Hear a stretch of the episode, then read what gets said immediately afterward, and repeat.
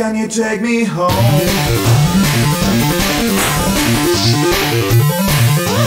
Space invaders,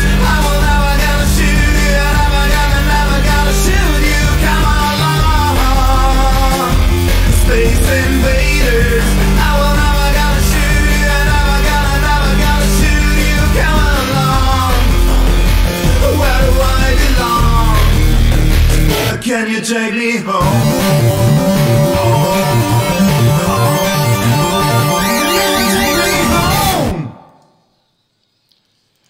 So, es ist Donnerstagabend, 21 Uhr oder kurz nach 21 Uhr. Ihr seht und hört euer Fa- 49ers Fanzone Webradio. Heute mit Ausgabe 177 und ich hoffe sehr stark, dass ihr uns hört.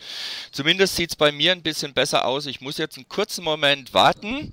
Ah, das sieht gut aus und hört sich gut an. Ich habe es nebenbei nämlich noch laufen, nachdem es letzte Woche nicht funktioniert hatte gleich. Jetzt scheint es zumindest zu funktionieren. Also von daher können wir auch loslegen.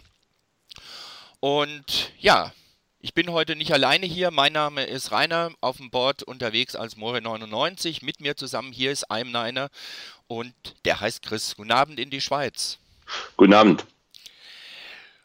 So, ja, ich hoffe, dass ihr auch Chris hören könnt und nicht nur mich. Und dann sollten wir loslegen. Ähm, ein bisschen anderer Einstieg als sonst. Normalerweise legen wir los mit einem Rückblick auf die Spiele. Heute haben wir aber eine Frage im Type-In-Thread auf dem Board bekommen, die ich vorausschicken möchte. Denn Chris war nicht alleine, sondern mit ein paar anderen auch im Lambeau Field beim Monday Night Game bei den Packers und eine Frage hat uns erreicht, was war denn beim Catering das Beste? Ähm, ist für mich eine einfache Frage zum Beantworten, denn es war das Bier. Ähm, alles andere kann ich nicht beurteilen. Ich hatte ein Bier im Lambo, es war bitterkalt.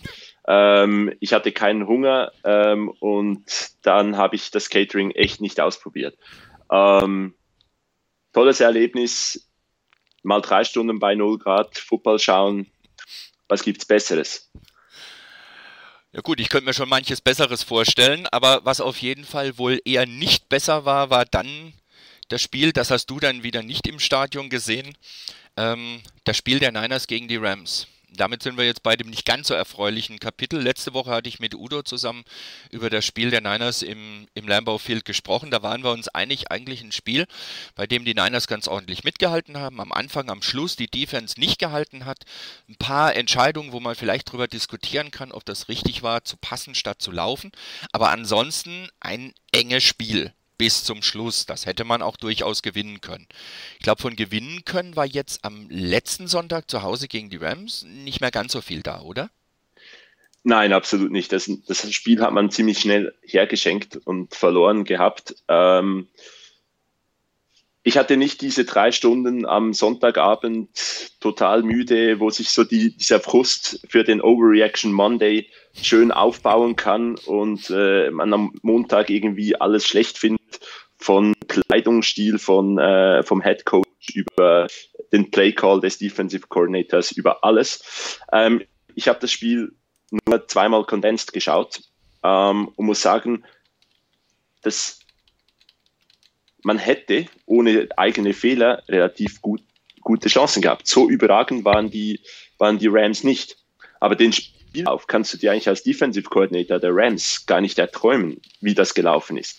So viele Fehler, so viele einfache Ballverluste, so viel glückliche äh, Takeaways. Ich meine, der Hot Potato Drill kommt mir da in den Sinn, äh, wo du einfach sagen musst, 99 von 100, in 99 von 100 Fällen ist das wahrscheinlich ein Incomplete Pass und der nimmt ihn nochmals Kittel weg. Also ja, das passiert nicht so oft. Ähm, Aaron Donald, über solche Plays haben wir uns vor einigen Jahren von Patrick Willis gefreut, wie er da den Ball wegreißt. Justin Smith konnte das. Ja, das, das sind Plays von großartigen Spielern. Aber dass das so, so geht, wenn die Niners den Gegner stoppen, ähm, dann passiert etwas Schlechtes von der 49ers Offense. Der Gegner punktet. Wenn die 49ers normal über einen Punt den Ball abgegeben haben, haben die äh, Rams keine Touchdowns gemacht. Es hat mal eine Statistik gegeben und die muss man sich eigentlich auf der Zunge zergehen lassen, wenn man Rams-Fan ist. Ähm, 25 Punkte Vorsprung der Rams, 24 kamen von Turnovers. Also rein aus dem Spiel ohne Turnover hat man einen Punkt weniger gemacht als der Gegner. Das war zwei Field Goals der Rams plus die Safety und die 49ers haben einen Touchdown gemacht. Das war irgendwo im dritten Viertel.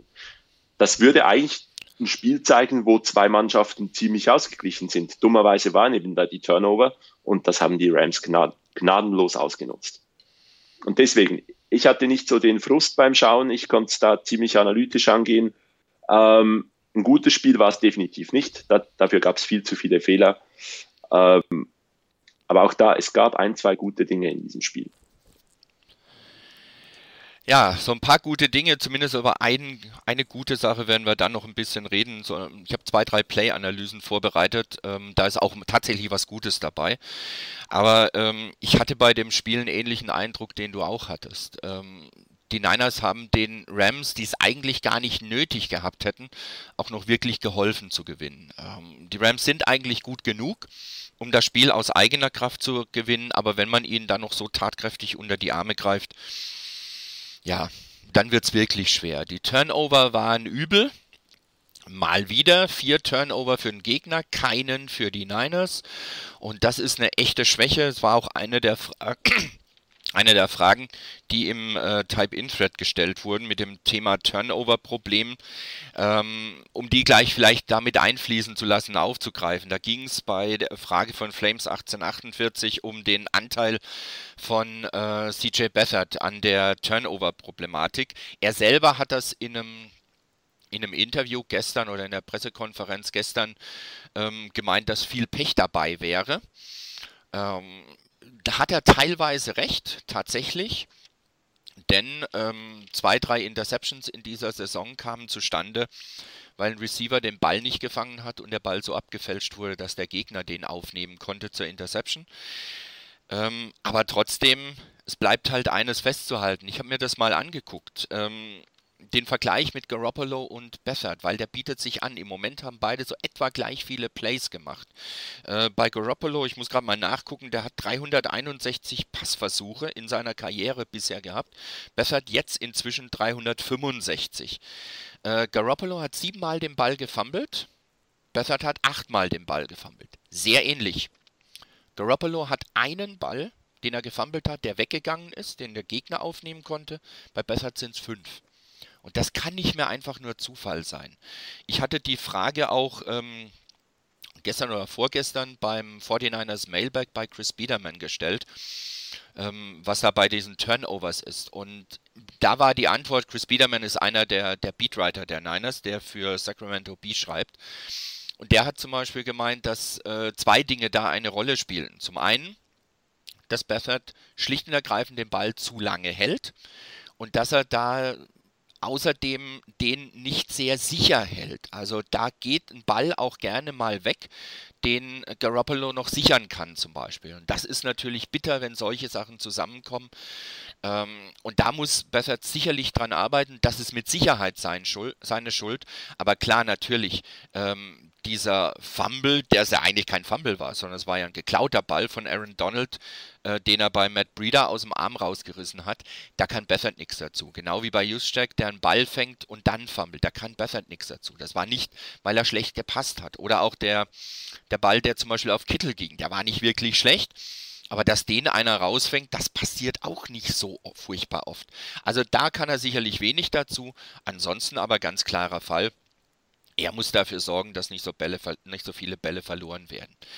Ich fand, genau, um, darf, ich, ja? darf ich ganz kurz ja, ein, einhaken hier? Weil ähm, in, die, in, dem Spiel zwei, zwei äh, Situationen hast du angesprochen. Das war dieser Hot Potato Drill. Da kann er nicht viel dafür, dass das äh, ist dumm gelaufen und beim Breeder Fumble natürlich auch nicht. Die anderen zwei Turnover, die gehen aber auf seine Kappe. Denn beim ersten, ich, da hatte er zwar, ich habe es in der äh, Coaches Camp kurz angeschaut, er hatte Kittel frei, aber er wurde vorhin schon mal äh, berührt von einem Defensive Lineman. Da darf er nichts mehr versuchen. Das ist äh, wirklich Awareness, da musst du dann einfach den Ball sichern. Die erste Priorität ist da, eigentlich nicht mehr das Play zu machen, sondern den Ball zu sichern. Ist ein Fehler von Bethard. Und der zweite, die eine Interception, da war der Ball einfach zu langsam, zu spät und an den falschen Ort geworfen. Heißt 50 Prozent der Turnover hat äh, Beathard definitiv seine Finger im Spiel. Das sehe ich genauso. Also da, da war Bessert wirklich, wirklich dran schuld. Ähm, gerade eine Situation, die du angesprochen hast, wo er von einem Defensive Liner ähm, schon berührt wurde, ein bisschen langsam gemacht wurde. Ähm, wenn er an der Stelle, ich habe mir das Play auch mehrfach angeguckt, wenn er an der Stelle nicht so weit nach rechts rüber rutscht, sondern an der Stelle einfach ähm, einfach der Reihe nach, einfach so der Reihe nach so ein bisschen seine seine, seine Bewegung darauf abstimmt, was da eigentlich passiert, also was da eigentlich los ist, dann hätte er viel gewonnen an der Stelle. Er ist zu weit nach rechts rübergekommen, war dadurch im Bereich des zweiten D-Liners und da, der schlägt ihm den Ball raus. Geht er nicht so weit nach rechts rüber, er hätte den Platz gehabt, ein bisschen weiter links, er ist zu weit ausgewichen.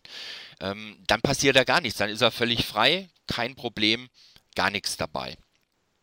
Und ähm, von daher, da hat er sicherlich seinen Teil der Schuld dran und da muss er definitiv dran arbeiten. Ob er das schafft, ob er schneller wird, weil Frontmode hat gerade im, ähm, im Live-Thread geschrieben, ähm, dass besser zu langsam ist und die Plays zu spät sieht. Das ist so ein bisschen der Haken an der Geschichte. Ähm, er erkennt zu spät, was eigentlich passiert. Das, was ich eigentlich gemeint hatte, dass er beim Spiel der Packers gar nicht so schlecht gemacht hat. Da fand ich seine Pocket Awareness gar nicht so übel. Das, das war relativ gut gespielt, aber gegen die Rams keine Chance. Da hat natürlich auch eine Rolle gespielt. Das muss man auch mit berücksichtigen, dass natürlich die D-Line der Rams nochmal ein anderes Kaliber ist als die D-Line der Packers. Also mit Aaron Donald zum Beispiel und mit Sue dabei in der, in D-Line, da hast du richtig alle Hände voll zu tun. Und die O-Line hat teilweise wirklich ganz ordentlich ähm, gearbeitet, aber den Druck kannst du nicht die ganze Zeit machen. Dafür kriegt auch ein Aaron Donald halt nun mal jede Menge Geld. Und das verdient er sich. Und das hat er sich am Sonntag definitiv, definitiv verdient dazu. Letztendlich wieder ein Spiel, das durch Turnovers entschieden wurde. Und weil du das vorhin angesprochen hattest mit den, äh, mit den Touchdowns der, der Rams, ich habe mir das auch nochmal angeguckt. Äh, die Rams hatten vier Touchdowns in dem Spiel. Ähm, bei den vier Touchdowns waren drei dabei, die relativ kurz waren. Das eine waren vier Plays für 21 Yards, dann gab es drei Plays für 27, zwei Plays für 13 Yards. Übrigens, das letzte war dann tatsächlich nicht nach einem Turnover, sondern das war ein Touchdown nach einem Punt, bei dem dann allerdings natürlich ein Punt-Return über 36 Yards zustande kam und die, die Rams an der 13 der Niners anfangen durften. Äh, der einzige etwas längere Drive, der hatte acht Plays für 60 Yards und hat 3 Minuten 47 so etwa gedauert. Interessanterweise ähm, hat der Drive fast genauso lang gedauert wie die anderen drei Touchdown-Drives und war praktisch genauso lang mit den Yards wie die anderen drei zusammen.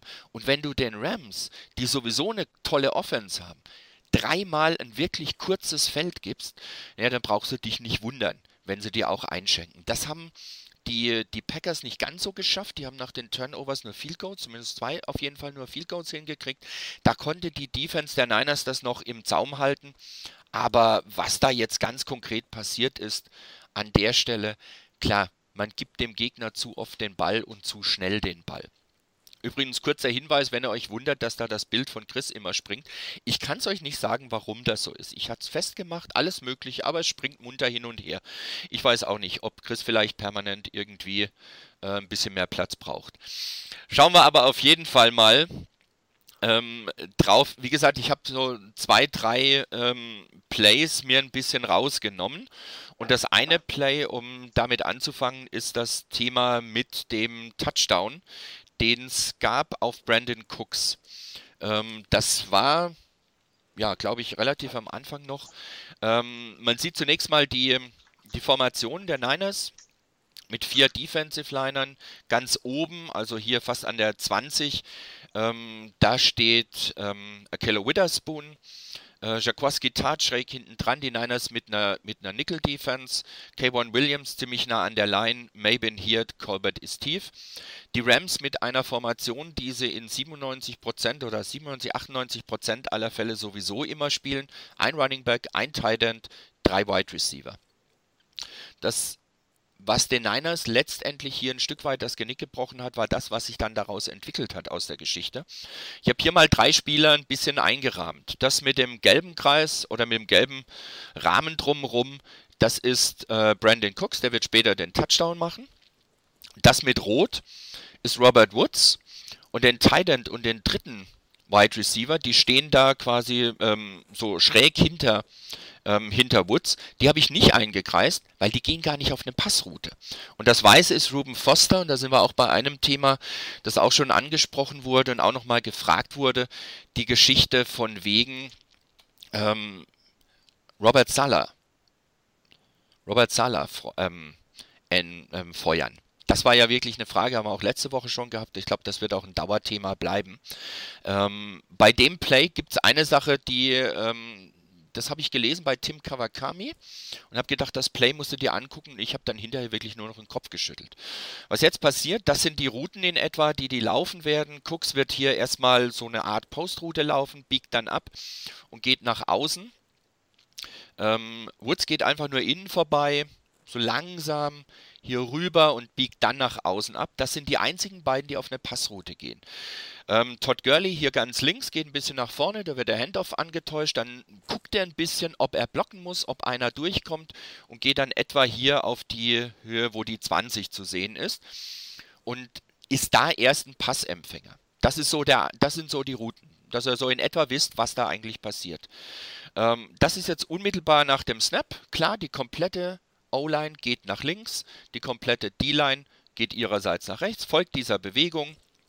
Alles noch soweit okay. Aber was jetzt passiert hier drin, da stehen ziemlich viele Spieler. Und die Spieler der Niners stehen hinten dran. Und was man jetzt schon sieht, es sind nur zwei Receiver, die irgendwie auf eine Passroute gehen. Denn hier unten, das habe ich jetzt hier mal gelb eingerahmt, hier unten Tight End und Wide Receiver kümmern sich um Eric Armstead und machen sonst nichts. Ja? Tight End und Wide Receiver kümmern sich einfach darum. Naja, und dann, das hier sind die Defender. Und wenn man jetzt mal überlegt, sieben Spieler der Niners, zwei Receiver. Eigentlich klarer Fall, kann nichts passieren. Was die Niners hier spielen, auf der unteren Seite, wo ihr die vier hier seht, äh, die vier, also hier unten die zwei, dann ja ganz unten und hinten Colbert, die spielen eine Zone auf der Seite. Auf der anderen Seite gegen Brandon Cooks wird eine Man-Coverage gespielt. Jaquaski Tat guckt ein bisschen auf Gurley, was der macht. Das wird man im nächsten Bild schon ein bisschen besser sehen.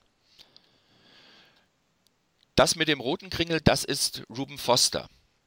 Und hier sind vier Mann die sich um einen Receiver kümmern. Was ich an der Stelle überhaupt nicht mehr verstanden habe.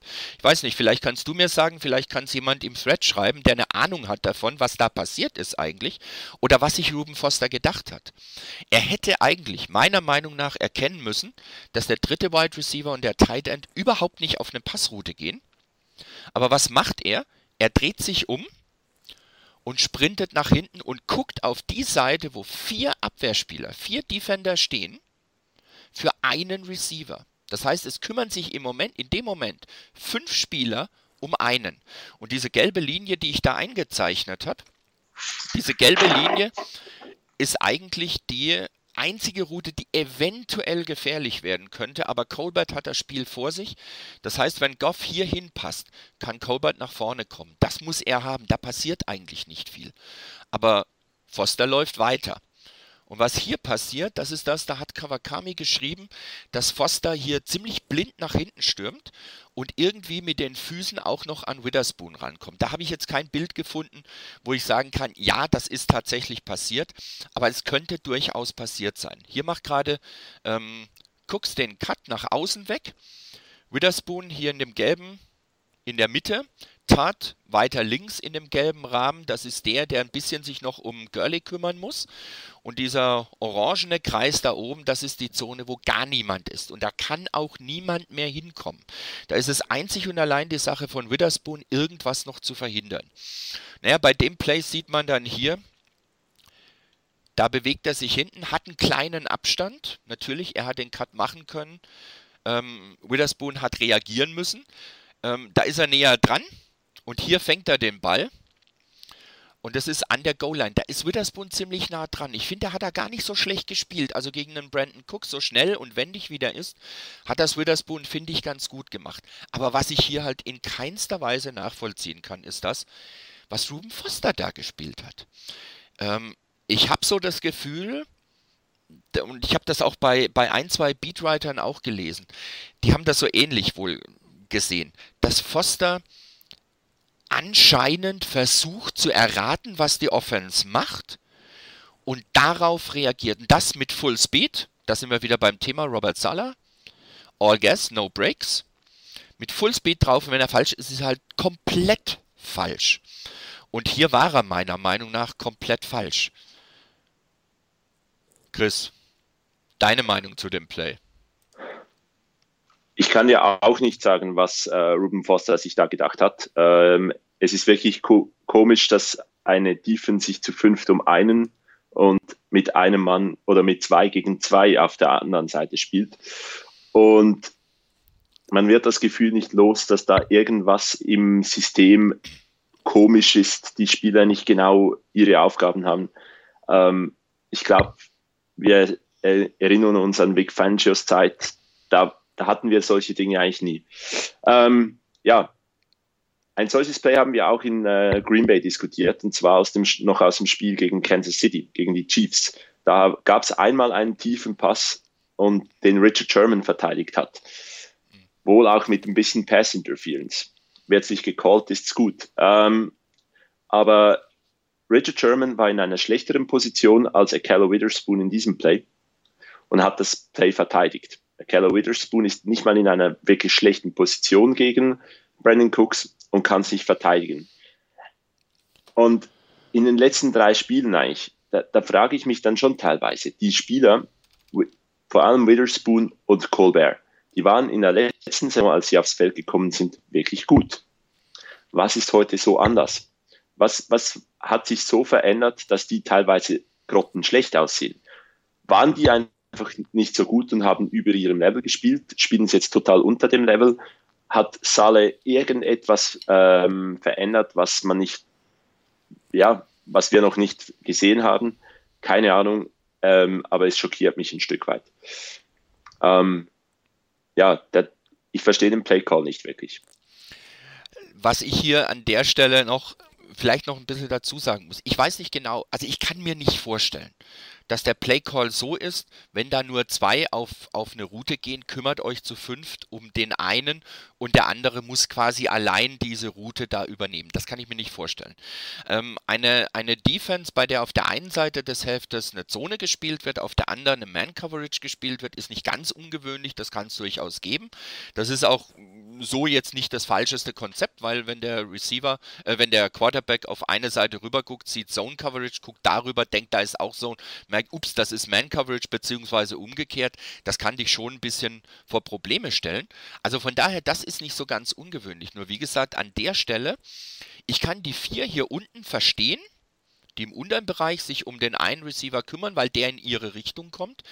Ähm, Witherspoon hat meiner Meinung nach alles soweit erstmal richtig gemacht. Auch Tart, klar, der ist erstmal verantwortlich für Gurley. Man kann darüber streiten, ob Tart vielleicht nach hinten gemusst hätte um zu sagen, na, auf gar keinen Fall darf da hinten was passieren. Äh, vorne, da habe ich wenigstens das Play vor mir und kann vielleicht noch langsam machen. Da könnte man drüber diskutieren, da mache mach ich ihm aber so keinen Vorwurf. Für mich ist an der Stelle wirklich schlicht und ergreifend völlig unverständlich, was Foster da gemacht hat.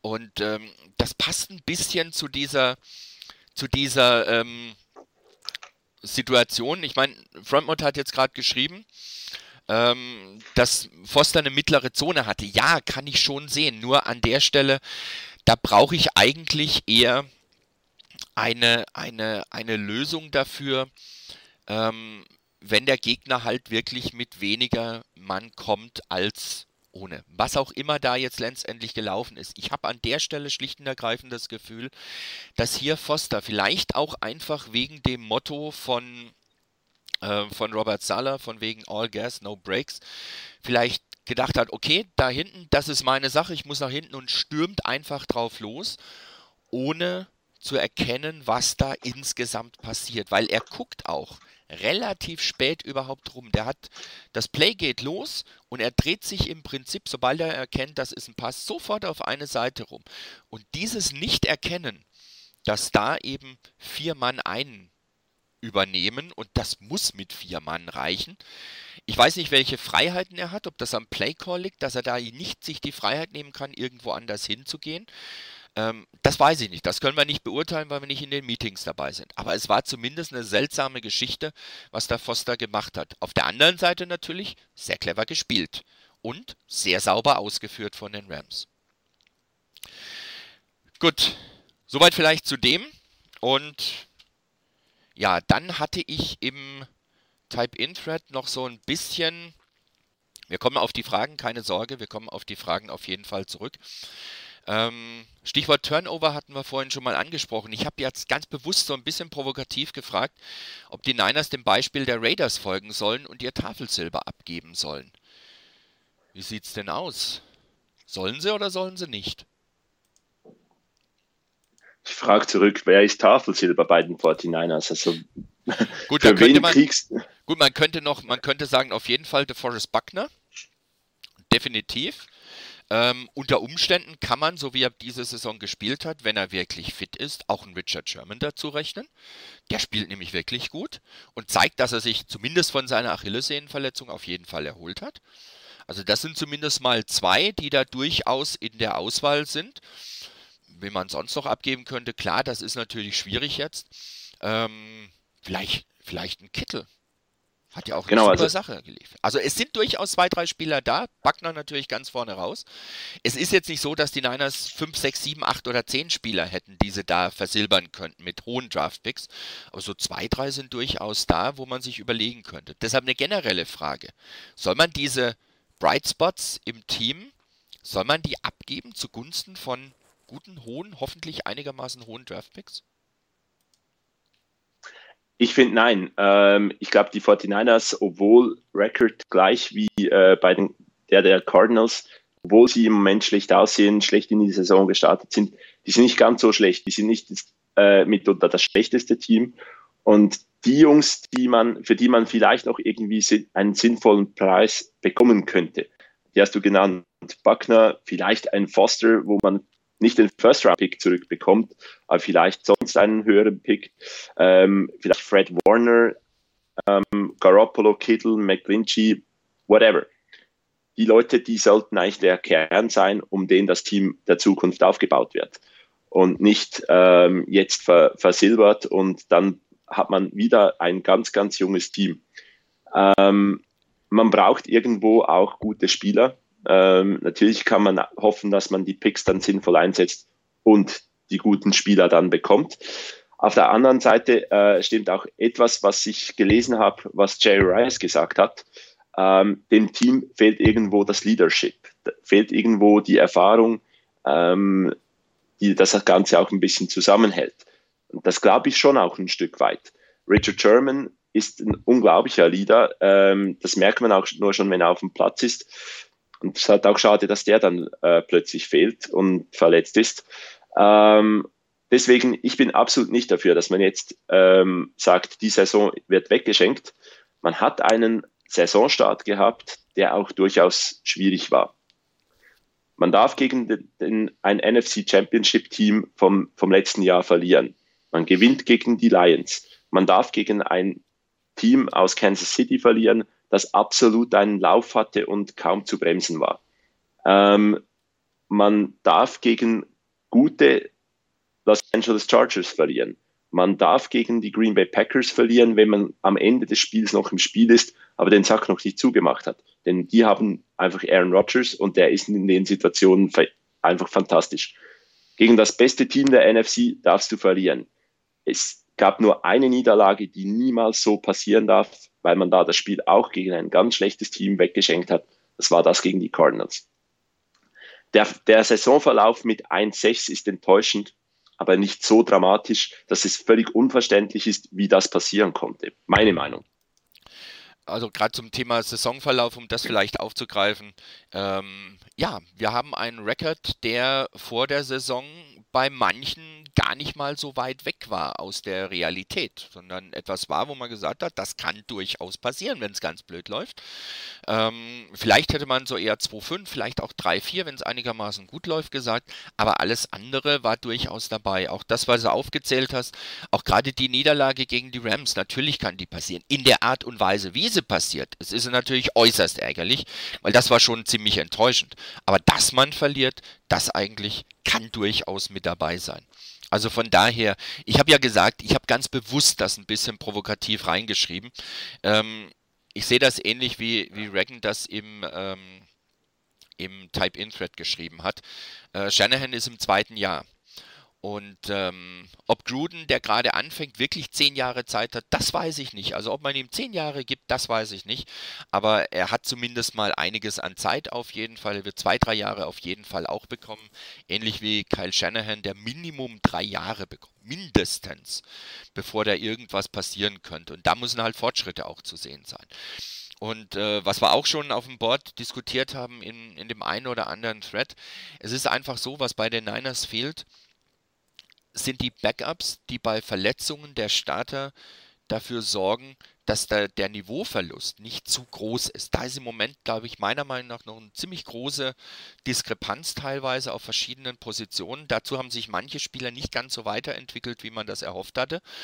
Und von daher müssen wir da, glaube ich, mal ein bisschen wirklich abwarten, was da ist. Ähm, das heißt nicht, dass alles gut ist und dass man alles gutheißen muss und alles kritiklos schlucken muss nach dem Motto, die wissen schon, was sie tun. Aber äh, man sollte und kann und darf das natürlich hinterfragen. Aber ich denke, wir müssen alle ein Stück weit vielleicht wirklich geduldiger werden an der Geschichte, auch wenn es schwer fällt. Und einfach sagen, wir sind mitten in einem Rebuilding-Prozess. Man hatte nach den fünf, fünf Siegen zum Schluss der letzten Saison natürlich gehofft, dass das in die neue Saison weitergeht. Nicht mit einer, mit einer Saison ohne Niederlage. Aber dass dieser Schwung mit reingeht. Nur klar, es gab Verletzungen von wichtigen Spielern. Und ähm, da gab es auch Veränderungen bei den Plays und bei den Playcalls, die nicht mehr so gespielt werden können wie mit Garoppolo und wie man sich das mit McKinnon zum Beispiel vorgestellt hat. Und auch bei den Wide Receivers diverse Verletzungen eigentlich verhindern, dass da was Stabiles passiert kann da im Moment, glaube ich, nicht so furchtbar viel gehen. Also von daher nein. Also so ein Fire Sale nach dem Motto, alles, alles muss raus, was einigermaßen was bringt, wäre für die Niners auch aus meiner Sicht völlig daneben. Das wäre völlig falsch. Man muss gucken, dass man die, die vielversprechend sind, behält, mit denen arbeitet, die, die dann irgendwann mal einen neuen Vertrag brauchen und wo man sieht, da ist das Potenzial da, guckt, dass man mit denen verlängert und dann sinnvoll ergänzt, um einfach das Gesamtniveau des Teams nach oben zu heben und diesen Unterschied zwischen Startern und Backups ein Stück weit zu verringern. Die Folgefrage kann man vielleicht hier anfügen. Äh, Macht es den Sinn, vielleicht auf den Trademark zu gehen oder äh, irgendwie noch was äh, hinzulegen. Und ich glaube, das hat ja Shanahan äh, gesagt, wird eher weniger passieren. Man hört sich immer um. Man hat es versucht mit Khalil Mack. Man, logischerweise, die 49ers können äh, dauernd sagen, dass sie das Gleiche angeboten haben. Sie haben ja am Schluss nicht bekommen. Also hätten sie mehr bieten sollen als die, als die Bears. Ähm, man hat sich bemüht um äh, gewisse Spieler, hat bisher keinen bekommen, der jetzt irgendwie diese Saison im Garoppolo-Style verändern würde. Ich weiß nicht, ob es irgendjemanden gibt im Moment auf dem Markt, den man so holen könnte. Ähm, Wenn es jemanden gibt, der wirklich das, das Spiel der 49ers jetzt drastisch verbessern würde, kann man es versuchen. Versuchen heißt aber noch nicht, dass man es garantiert schafft. Genau, das ist gerade ein Punkt. Man hat keine Garantie dafür. Und ähm, Shannon hat ja gemeint, also sie werden immer sich bemühen, das Team zu verbessern. Das ist eine ganz klare äh, Maßgabe hinter ihrem ganzen Handeln. Sie wollen das Team verbessern, aber sie werden es nicht machen, ähm, und dabei die Zukunft des Teams opfern.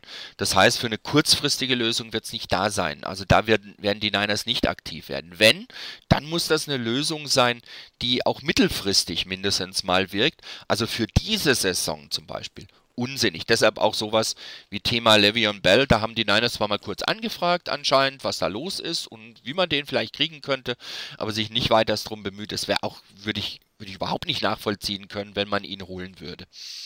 Ähm, und beim Defensive End, beim Edge Rusher, ja, könnte ich nachvollziehen, wenn man jemanden holt, so jemanden wie Khalil Mack oder Dante Fowler eventuell, wenn man schon klar weiß, man schließt mit dem einen längerfristigen Vertrag ab. Da könnte ich das nachvollziehen, aber ich glaube fast nicht, dass das passiert. Ähm, um vielleicht zu einer Frage zurückzukommen, die auch im Live-Thread gestellt wurde, die war auch von Flames 1848. Da ging es darum, warum äh, George Kittle trotz der Probleme die es gibt bei den Niners, so glänzen kann im Moment. Und ich habe dazu ein Play vorbereitet, man könnte ein paar nehmen äh, bei Kittel und die dann nehmen. Aber ich habe hier eins vorbereitet. Das war kein Touchdown, aber es war ein Pass auf Kittel, bei dem er seinen Gegenspieler mitgeschleift hat. Ich weiß nicht, ob ihr euch daran erinnern könnt, wenn ihr das Spiel gesehen habt, aber ihr werdet es gleich sehen. Ähm, am Anfang die Niners mit einem Running Back, zwei Ends. Mm, ein End steht links, einer rechts. Der, der links steht, ist Select, der, der rechts steht, ist Kittel. Ganz oben an der Line steht äh, Goodwin, ganz unten als Wide Receiver noch Garçon. Die äh, Rams stehen mit Ne, das hier, ja, nicht vergessen, die beiden gelben Kringel hier, das sind die beiden Titans. Oben Kittel, unten Selleck. Die ähm, Rams haben vier D-Liner und haben, das sind die in diesem roten Kasten, und die in den roten Kringeln, das sind drei Linebacker. Ein Linebacker mit an der Line, die anderen beiden dahinter. Und dann haben sie hier ihre zwei Safeties. Ich habe die bewusst mal in unterschiedlichen Farben gemacht, weil mit denen wird jetzt gleich was passieren, was für das Play und für den Ausgang des Plays wirklich extrem wichtig ist. Ähm, weiß ist, glaube ich, ähm, Josh Johnson und ähm, mit dem orangenen Kringel, das ist, glaube ich, Lamarcus Joyner.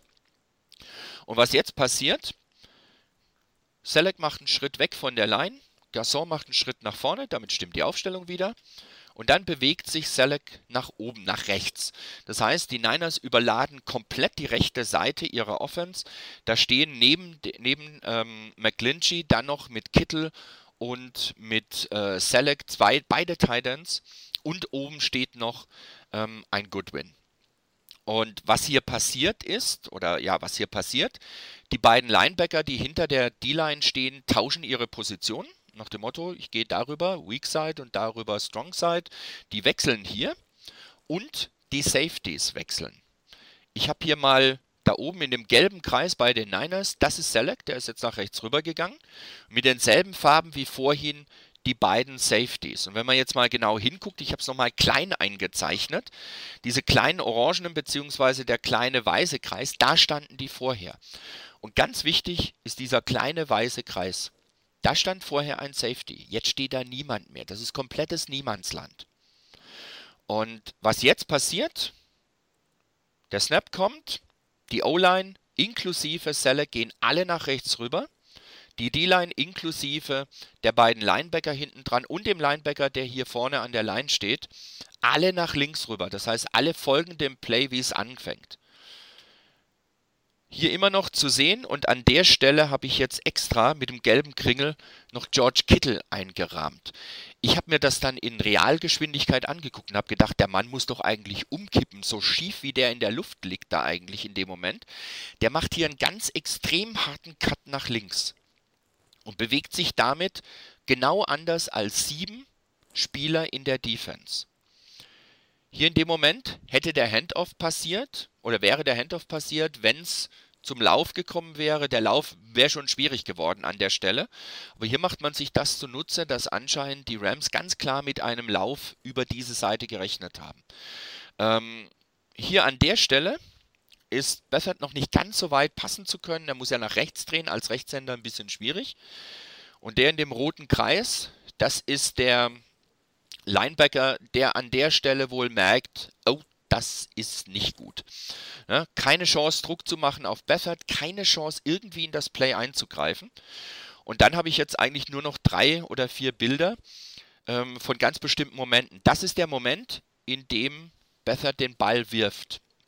Wie ihr seht, Kittel hier unten an der 37-Yard-Linie völlig frei, keiner um ihn rum, weit und breit nichts. Garçon zieht immer noch seinen Cornerback tief.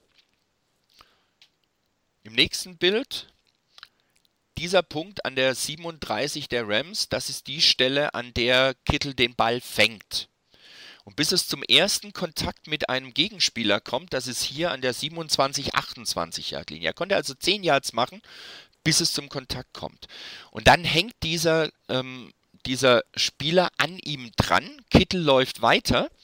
Den Kontakt mit dem nächsten Spieler gibt es an der 21-Yard-Linie und den hält sich Kittel noch einigermaßen mit einem Stiffarm vom, vom Leibe. Da hängt also einer an ihm dran. Er schiebt ihn mit dem Stiffarm weg und geht dann an der 17-Yard-Linie ins Aus. Warum ich das Play genommen habe, wie gesagt, es war die Frage, was denn so besonders ist an Kittel, dass das funktioniert mit ihm. Ich sehe an der Stelle zwei wesentliche Gründe. Zum einen, Kittel entwickelt sich sehr gut, hat das wirklich Intus, was er da machen muss. Er ist athletisch, er ist kräftig, er kann sich durchsetzen und grundsätzlich kann er auch Bälle fangen. Das ist eine wesentliche Voraussetzung. Und der zweite Punkt, da kommt jetzt wieder CJ Bethard ins Spiel.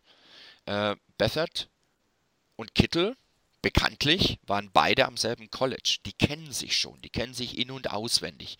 Das heißt, die wissen schon, was der andere macht und wie der denkt und auch in dem System. Und ich bin mir sicher, dass sie auch so relativ häufig miteinander reden werden. Und die beiden Faktoren, dass Kittel sich sehr gut entwickelt, für sich genommen, dass er kräftig ist, dass er athletisch ist, Bälle fangen kann und dass er halt ein sehr gutes Verständnis hat mit Bethard. Ich glaube, das sind die wesentlichen Faktoren, die dazu führen, dass Kittel sich wirklich ziemlich gut entwickelt und dass er hier auch glänzen kann. Ja, ja. die Athletik von George Kittle macht ihn eigentlich zum natürlichen Mismatch, ähm, was viele Titans halt sind. Und das, das hilft in dem Sinne, dass die, dieses Mismatch sich nicht so lange entwickeln muss, wie beispielsweise ein Goodwin, der schneller ist als alle, aber der muss danach mal downfield kommen. Wenn du natürlich so einen Pass Rush hast wie der der Rams, dann wird es schwieriger, äh, da wirklich auch Goodwin tief zu kriegen. Ähm, und von daher ist, es, ist vielleicht das auch noch so ein kleiner Faktor, weshalb das bei Kittel extrem gut geht. Er kämpft, er ist, äh, ist wirklich ein toller Spieler, äh, gefällt mir sehr seine Entwicklung und von der Sorte dürfte es mehr geben. Du hattest eben angesprochen von wegen das Thema Leader. Ich glaube, Kittel ist einer, der vielleicht noch kein Leader ist, aber der sich in die Richtung entwickeln kann. Ähm, auch so, wenn, wenn man das so sieht, nach dem Play zum Beispiel, auch wie er reagiert darauf.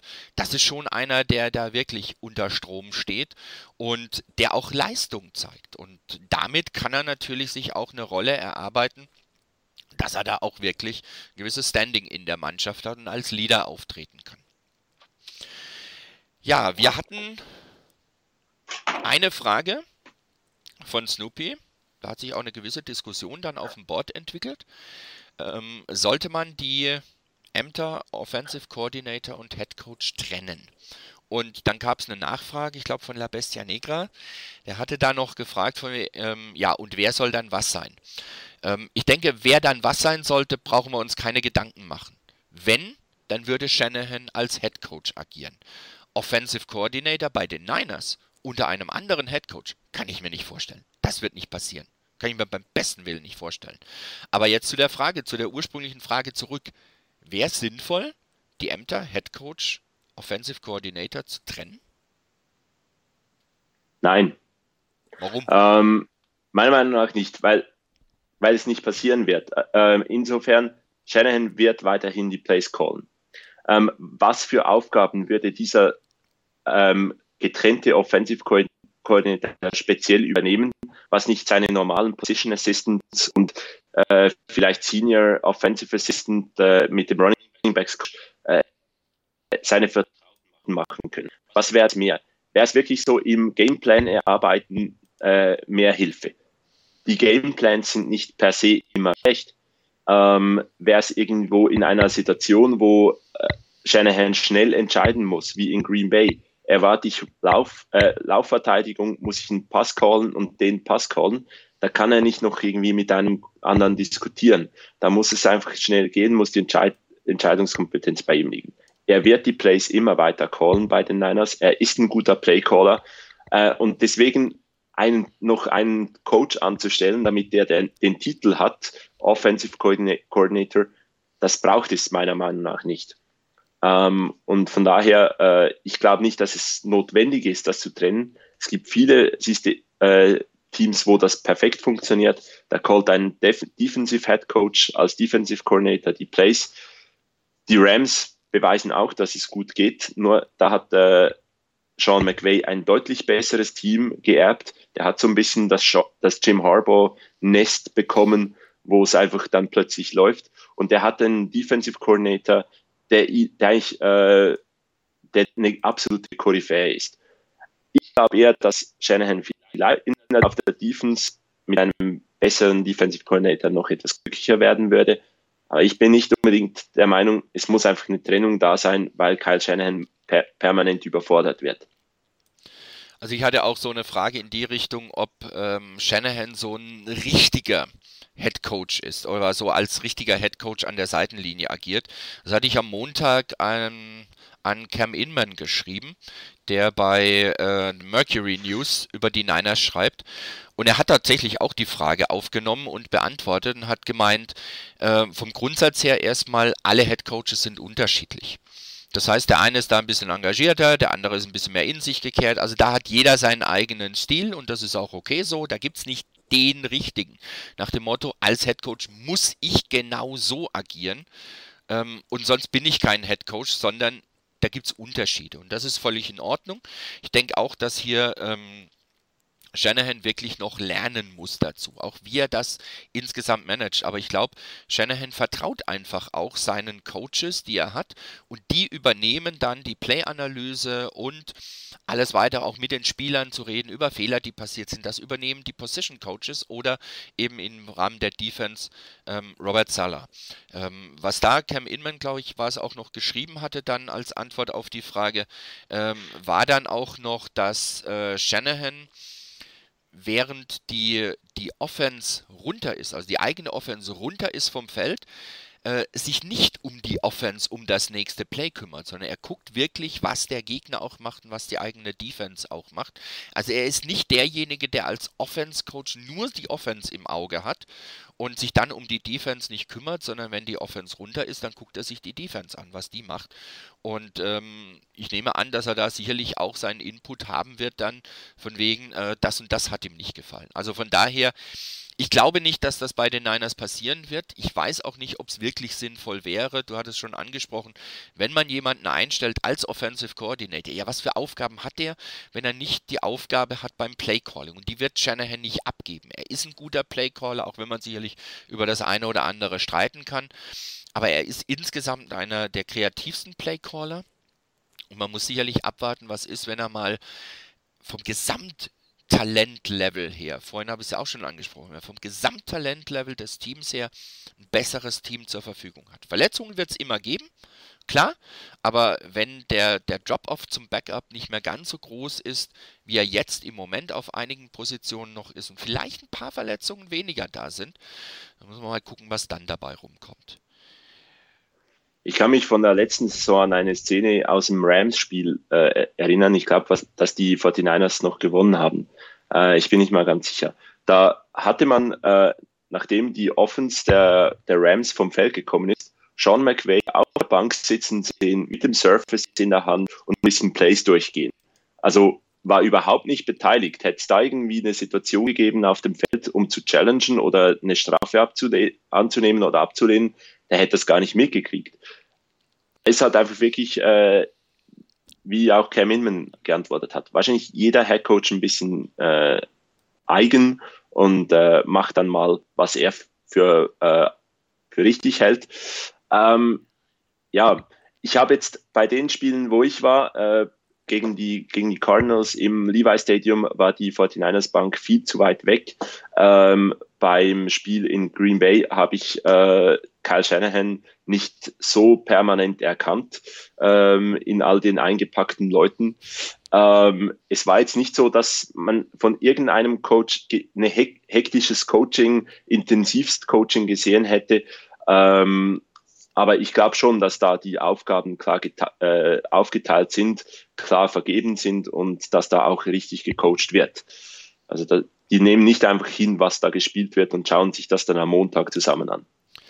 Ähm, um die, die Fragen von, von Reagan vielleicht noch aufzugreifen, weil sie zum Thema dazugehören. Was muss äh, Kyle Shannon abgeben, um ein Head Coach zu sein? Er muss gar nichts abgeben. Er muss weiter lernen. Er ist auch in seinem zweiten Jahr in der Funktion und meiner Meinung nach muss er gar nichts abgeben, sondern er muss es lernen. Er muss daran wachsen an der Stelle, um zu sehen, okay, das funktioniert, das funktioniert nicht. Und jetzt muss ich vielleicht auch als Head Coach vielleicht mal von der Defense weggucken und mich um die Offense kümmern, wenn was ganz Entscheidendes ist, wo ich der Meinung bin, dass mein, meine Position Coaches das nicht so rübergeben können, wie ich das rübergeben würde, dann muss er das machen. aber im Moment scheint er seinen seinen Leuten zu vertrauen an der Stelle. Ähm, und ob er sich um die Spieler kümmert, mit ihnen spricht, ob er coacht. Ja, was heißt Coaching? Äh, er hat als Head Coach nicht die Aufgabe, meiner Meinung nach, mit jedem einzelnen Spieler sich zu unterhalten und immer dem die, die, die, die Schulter zu tätscheln oder sonst was, sondern seine Aufgabe ist, das große Ganze im Bild zu behaben. Und da muss er natürlich auch gucken, was auf der Defense-Seite passiert. Also, ob er da mit den Spielern spricht, er hat die ganze Woche dafür Zeit. Und im Spiel selber, da hat er, da hätte er übrigens auch als Offensive Coordinator wieder andere Aufgaben, als nur sich um die Spieler zu kümmern. Ich kann mir durchaus vorstellen, dass das vielleicht im Laufe der Zeit ein bisschen mehr wird, dass er, wenn die Offense runter ist, mit der Offense vielleicht auch mal das eine oder andere spricht. In der Defense vertraut er seinen Coaches. Auf jeden Fall. Damit sind wir beim Thema ähm, Robert Sala. Eine der Fragen, die von DFly 81 war, sollte man Salle feuern? Und in dem Zusammenhang sind die Aufstellungen mies? Werden Spieler richtig eingesetzt oder haben die ganzen hohen Picks oder waren die ganzen hohen Picks für die D-Line fast alle Busts? Ähm, aus meiner Sicht, äh, Buckner war definitiv kein Bust, der sieht definitiv nicht nach einem Bust aus. Ähm, bei Eric Armstead muss man ein bisschen überlegen, was sagt man, was, was meint man mit Bust? Ähm, er scheint so eine Rolle zu finden bei den Niners. Ähm, ob er die bei den Niners weiterhin haben wird oder ob man ihn abgeben wird, schauen wir mal.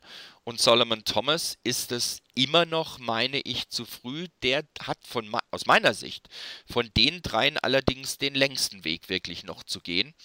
Weil da sehe ich im Moment wirklich das größte Potenzial in der Richtung, dass man in ein, zwei, drei Jahren von ihm als Bast spricht. Chris? Ja, so ungern ich das zugebe, aber natürlich ist äh, Solomon Thomas nicht so in die, in die Karriere gestartet, wie man das von einem dritten Pick äh, sich erhofft, erwartet äh, haben will.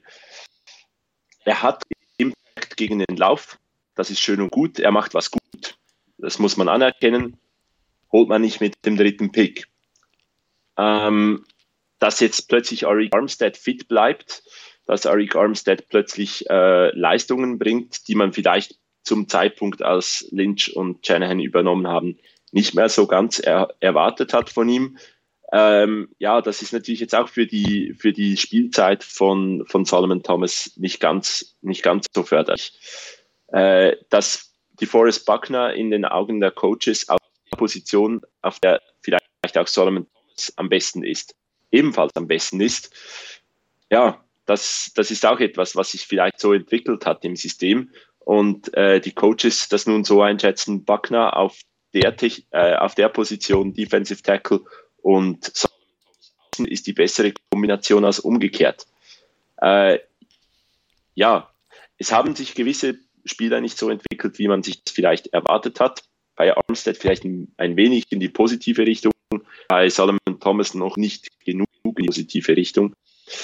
Ähm, wie ich es vorhin schon mal angetönt habe, bei Anspielern, da verstehe ich auch nicht, wie die so dramatisch zurückgehen konnte. Ähm, weil wenn ein Spieler, Rashad Robinson hat uns geärgert letzte Saison, weil er echt schlecht war. Dann kommt Akella Witherspoon, der Rookie, wo man wusste, ja, der braucht noch Zeit, der muss sich noch entwickeln, der spielt noch nicht so lange Football und spielt richtig gut der spielte nicht ein bisschen besser, sondern der spielte richtig gut und spielt plötzlich so, dass man ihn vom Feld nimmt, dass man ihn bencht, dass man ihm eigentlich den Teaching Moment gibt mit dem, dass man sagt, du spielst heute nicht, die anderen haben im Training mehr gezeigt. Das sind irgendwie so Dinge, da, da fragst du dich wirklich, wie das dann schlussendlich, äh, wie das so gekommen ist. Und ja, am Ende glaube ich wirklich eher auch, dass es ein Punkt ist vom System eine Szene aus dem Green Bay-Spiel muss ich da, da erzählen. Die 49ers, die rotieren sehr viel in der D-Line. Die haben immer wieder andere äh, vier Leute auf dem Feld. Da ist mal Buckner draußen, da, ist, da sind alle mal auch vom Feld. Also es gibt nicht irgendwie die Justin Smith, die jetzt einfach jeden Snap der Defense spielen. Äh, da wird durchrotiert. Das Problem ist, immer wieder kommen vier Defensive Linemen aufs Feld und müssen zunächst mal schauen, ähm, wer ist jetzt genau da in der Kombination mit Cassius Marsh, Arik Armstead und Sheldon Day und Solomon Thomas, oh, da müssen wir ja, glaube ich, so und so aufbauen. Äh, gegen die Packers vor dem, Ein ich glaube, vor dem ersten Touchdown der Packers hat man es extrem gut gesehen. Die, die standen völlig verloren auf dem Feld. Oder es wirkte zumindest so. Da, da kamen nicht Leute aufs Feld, nahmen ihre Position ein und waren bereit, sondern die haben zunächst mal schauen müssen, wer steht denn da noch auf dem Feld? Wo muss ich jetzt in der Kombination hin? Und ich klar, ich weiß nicht, ähm, irgendwie passt das für mich so ein bisschen in dieses, in diesen Eindruck, den man von Robert Zahle hat, dass da irgendwas nicht so richtig äh, funktioniert in diesem System. Das ist, das ist ein gutes Stichwort von wegen, dass das nicht so furchtbar, nicht so wunderbar funktioniert. Ähm, ich bin durchaus nicht derjenige, der jetzt äh, sagt, ihn muss man unbedingt feuern, weil wir können es letztendlich nicht genau sagen, ist es ein Problem des Playcallings in der Defense, ist es ein Problem des Coachings oder ist es ein Problem, dass die Spieler eher dabei haben. Ich habe noch eine Play-Analyse, keine Sorge, es sind nur zwei Bilder, das ist ganz schnell erledigt. Aber zum Thema Fire Robert Sala. Das hier. Ähm, das ist bei dem Touchdown der Rams, als es ein First and Goal an der 1-Yard-Linie gibt und es sofort zum Touchdown kommt.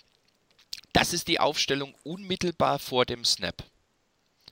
Und ganz ehrlich, wenn das, so wie die hier stehen, angesagt war von Robert Sala, dass die sich so aufstellen sollen, und damit, ich habe es mal ein bisschen versucht anzudeuten, quasi Todd Gurley, der kam tatsächlich durch diese Lücke, mehr oder minder hier Scheunentor breiten roten Teppich auslegen. Wenn das die Ansage von Robert Sala war, dann hätte man ihn eigentlich noch während Gurley zum Touchdown läuft feuern müssen.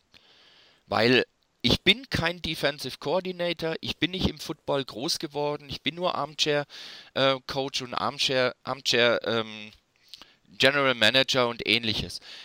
Aber das würde ich nie im Leben callen. Ich würde nie im Leben auf die Idee kommen, einen Call rauszugeben, bei dem hier zwei O-Liner ohne einen D-Liner hier stehen, wenn da auf der anderen Seite so jemand wie ein Todd Gurley steht.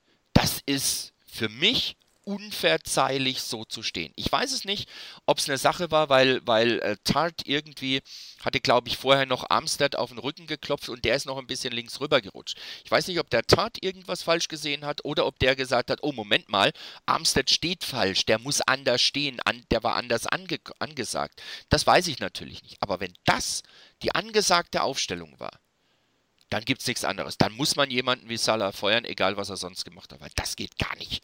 Das ist eine Einladung zum Touchdown. Also von genau. daher, nee, geht nicht. Ja, man darf Fehler machen. Ähm, ich glaube auch Klar. Robert Salah darf Fehler Natürlich. machen. Äh, der darf auch lernen. Das ist auch seine erste, äh, sein erstes Rodeo äh, als Defensive Coordinator. Es gibt sicherlich gewisse Fehler, nee, die darfst du nicht machen. Wenn das so angesagt ist, wenn das der überzeugend angesagte Plan war gegen Todd Gurley, gegen die Offensive Line der, äh, der Rams, nee, dann, äh, dann ist ihm nicht mehr zu helfen. Gut, wir sind schon relativ weit fortgeschritten in der Zeit. Eine Frage war aber noch da, die kam auch noch von Flames 1848, die will ich noch wenigstens loswerden.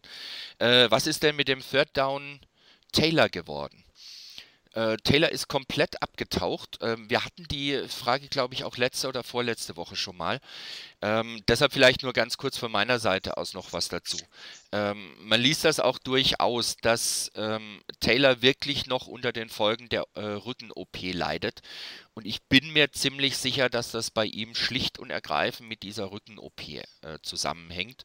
Das heißt, der hat in der Vorbereitung einiges verpasst, der hat ähm, dazwischen einiges nicht so trainieren können, wie man trainieren müsste.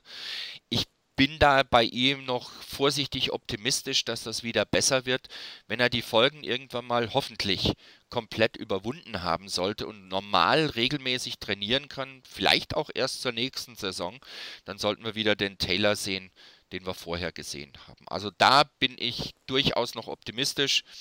Ähm, schauen wir mal, wie der sich noch entwickelt. Ja, damit wären wir beim Thema nächstes Spiel. Es geht zu den Cardinals. Ähm, ein Spiel gegen einen Gegner, der auch bisher nur einmal gewonnen hat. Die Niners haben in den nächsten drei Wochen drei Spiele hintereinander weg gegen Teams, die aktuell nur bei einem einzigen Sieg stehen, so wie die Niners. Das heißt, die nächsten drei Wochen werden im, im Blick auf die Draft-Position nicht ganz unwesentlich sein.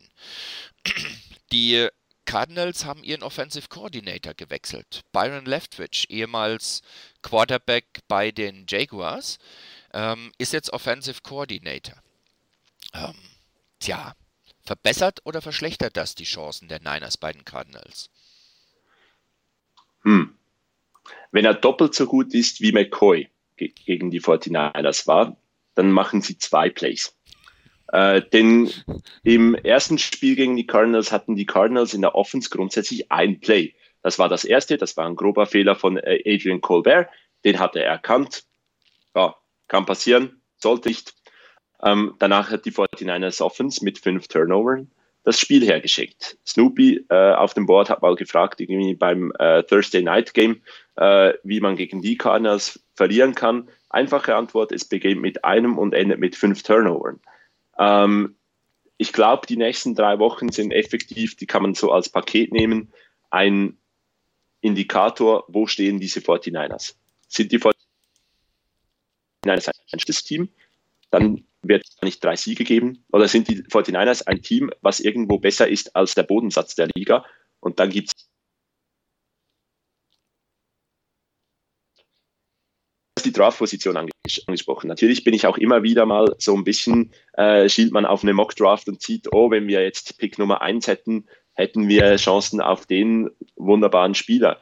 Ein fitter Nick Bosa wäre absolut genial äh, zu haben. Ein richtig genialer Pass-Rusher, wenn er ähm, ähnlichen schnellen Impact hätte wie sein Bruder. Äh. In den nächsten vier Wochen ist mir die Draft-Position komplett egal.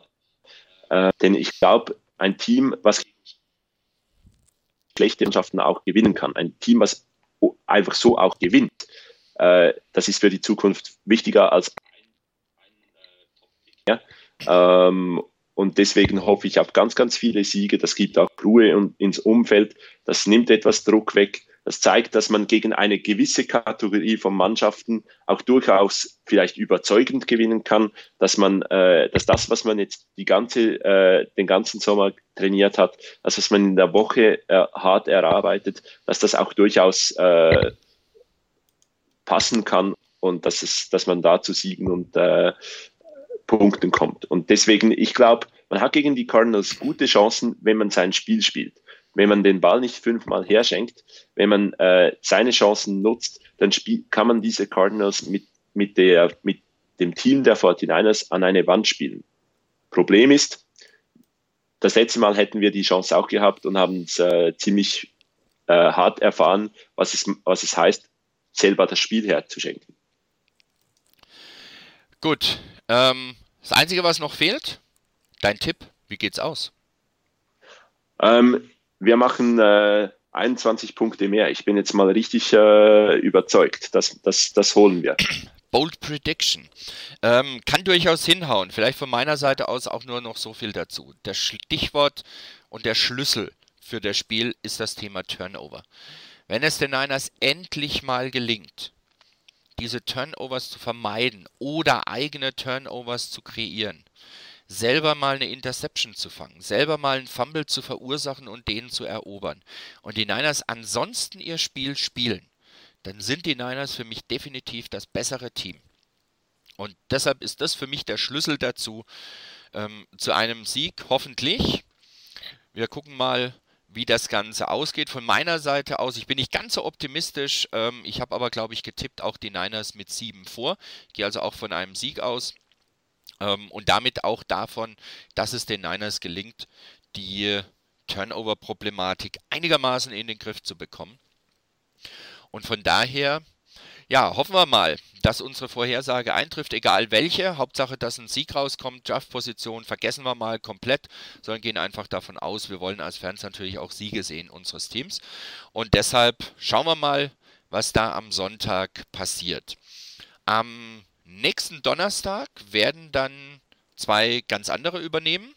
Das heißt, wenn alles normal läuft, wird Martin wieder da sein und Chris, der andere Chris, nicht der Schweizer Chris, äh, sondern dann habt ihr alle von uns, die in der Webradio-Crew dabei sind, mal gesehen.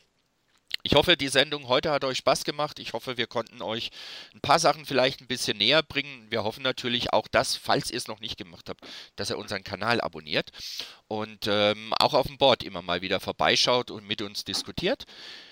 Danke dir, Chris, fürs Dabeisein. Danke, Danke euch fürs, fürs. Zuhören und fürs Zuschauen. Bis nächste Woche. Tschüss. Bis dann.